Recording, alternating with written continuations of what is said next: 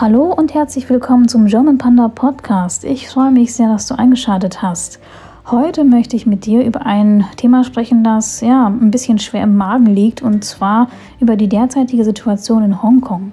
Ich habe das Gefühl, dass die Welt an allen Ecken brennt und gleich explodiert, wenn man irgendwas äh, anfasst oder wenn man irgendwas falsch macht. Überall gibt es die Anzeichen der Klimakatastrophe. Rechte Parteien sind in Europa im Aufwind. Ähm, schon länger, aber jetzt quasi wirklich. Und ähm, ja, der Mittelosten versinkt in Kriegen, in Kleinkriegen.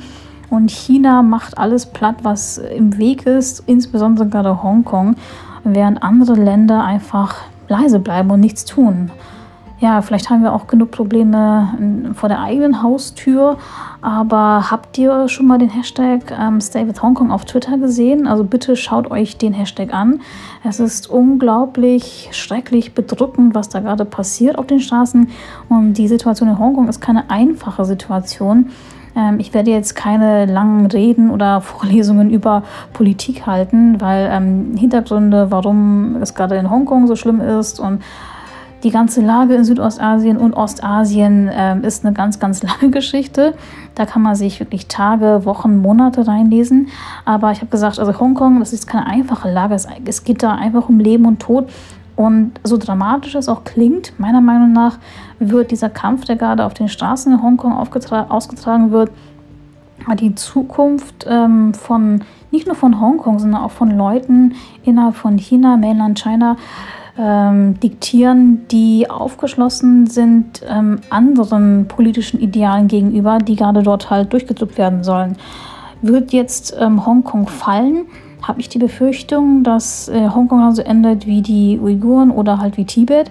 Okay, ist jetzt ein bisschen komisch, ähm, die Situation von Hongkong mit ähm, ja, unterdrückten äh, Ländern wie Tibet zu ver äh, vergleichen, aber nichtsdestotrotz, wenn man sich das einfach so über sich gehen lässt, das klingt jetzt sehr salopp, ne? aber ähm, ja, wirklich da nicht, nicht, nicht sich dagegen stemmen und auch irgendwie keinen Support von anderen Ländern äh, bekommen, dann kann es echt so enden, dass Hongkong plattgewalzt wird und jeder Fortschritt, den Hongkong sich erkämpft hat, nachdem, also nach der Unabhängigkeit durch die Briten, ja, dass das für nichts und wieder nichts ist. Also ihr könnt mich gerne als voreingenommen bezeichnen, weil ähm, ja, ich habe halt einen anderen Background. Also ich komme nicht aus China, also meine Eltern auf jeden Fall nicht.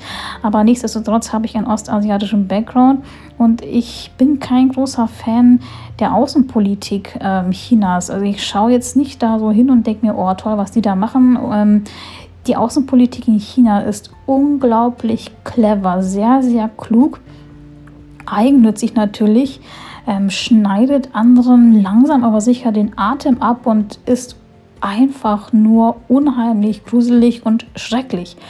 Ich vergleiche es gerne so als Metapher mit so einer Wolke, mit so einer Nebelwolke, die auf einen zurollt, die man nicht aufhalten kann, die einen einfach so umhüllt.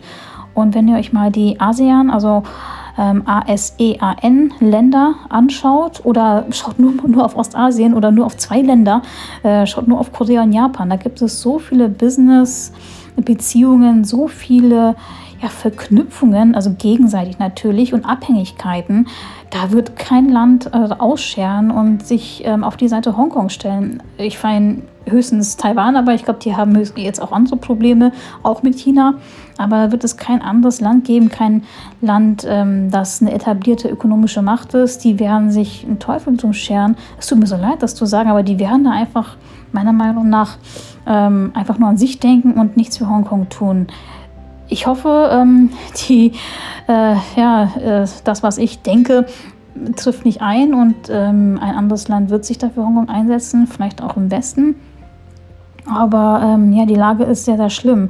Und ich finde es echt toll, dass es immer noch Reporter gibt, die mit ihrem Leben dafür bürgen und ähm, in Lebensgefahr wirklich immer noch von den Straßen oder ja, von Straßen Hongkongs berichten.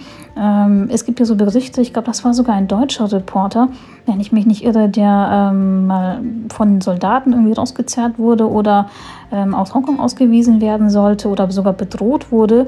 Und das passiert halt nicht nur ihm, sondern auch anderen Reportern.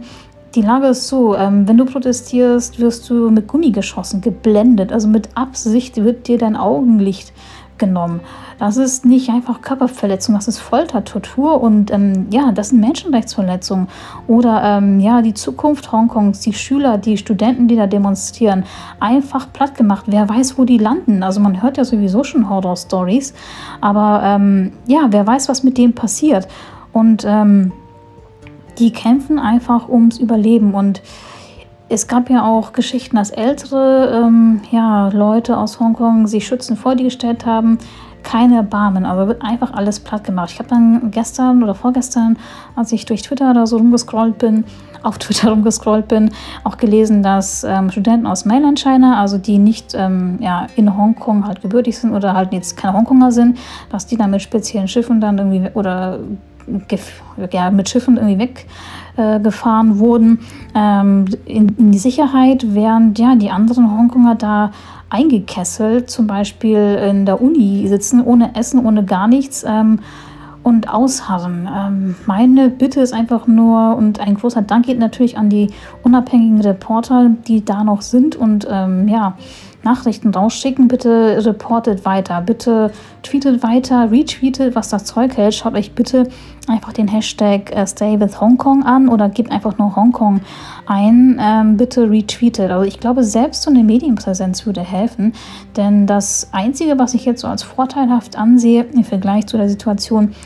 die ähm, ja, Tibet ereilt hat oder die Uiguren in China, dass durch die Kraft von Social Media, dass wir jetzt in einer ganz anderen Welt leben, vernetzte Welt leben.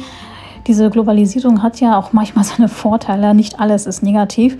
Und dass man halt dadurch ähm, mehr Leute erreichen kann, die wirklich was bewirken können. Damit meine ich nicht die Politiker, die auf ihren Sitzen da rumhocken und Däumchen drehen, äh, sei es in Deutschland oder sei es in Japan oder keine Ahnung wo, ähm, und Angst haben, keine Ahnung, ihren Lobbyisten auf die Füße zu treten, sondern ich meine halt, ähm, ja, die Leute, die auf die Straße gehen, so Leute wie die Fridays for Future organisiert haben, das ist halt die Zukunft und ich hoffe, dass äh, diese Zukunft oder dass diese Leute sehen, was in Hongkong passiert ähm, und das halt weitertragen. Natürlich nicht auf der Straße, das geht halt nicht.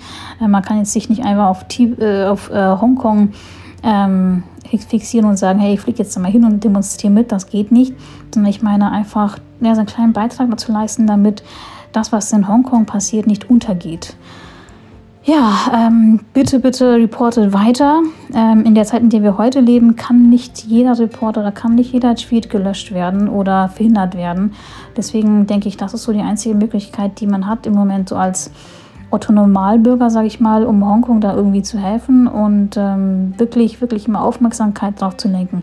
Schaut euch bitte, ja, ich wiederhole mich, bitte den Hashtag äh, Stay with Hongkong an oder geht einfach nur Hongkong ein. Die Suchmaske, ich glaube, Twitter ist da am besten dafür geeignet und lest euch mal durch, was da gerade passiert. Ähm, es kann so nicht weitergehen. Ne? Also ich bin ja auch ein großer Fechter, Verfechter von Free Tibet gewesen. Ähm, ja, also es tut mir wirklich weh, was da gerade passiert. Und schaut euch das mal an. Es ähm, braucht wirklich jeden, jede Frau, jeden Mann, der einen kleinen Teil dazu beitragen kann, damit ja Ungerechtigkeit nicht verschwindet, sondern immer sichtbar bleibt. Und mit diesen eher schweren Worten verabschiede ich mich für diesen Podcast. Ich will noch hinterher schieben, dass ihr wahrscheinlich gemerkt habt, dass es hier fast keine Edits gibt. Ja, ich versuche das äh, beim German Banner Podcast so zu halten, dass ich so gut wie nie editiere, es sei denn, ich mache einen mega Blooper und sage was ganz, ganz komisches. Aber das ist halt so das Konzept für diesen Podcast. Ich würde da einfach nur quasi Freischnauze rumreden und ähm, hoffe, euch gefällt das Konzept. Ich habe übrigens noch einen anderen Podcast und zwar das ist der Donnerstory Podcast. Dort spreche ich nur über koreanische Kultur, koreanische Musik und koreanische Politik. Das ist ähm, vielleicht auch von Interesse für euch. Beide äh, Podcasts auf Spotify zu finden, entweder Donnerstory oder German Panda Podcast. Und ja, ich äh, fände es super, wenn ihr mich auf Instagram besucht und mir ein Feedback hinterlasst. Entweder könnt ihr mich unter germanpanda-pod finden oder der Donnerstory Podcast unter donnerstory.de. Ja, mit diesen Worten sage ich vielen Dank fürs Zuhören und bis nächstes Mal.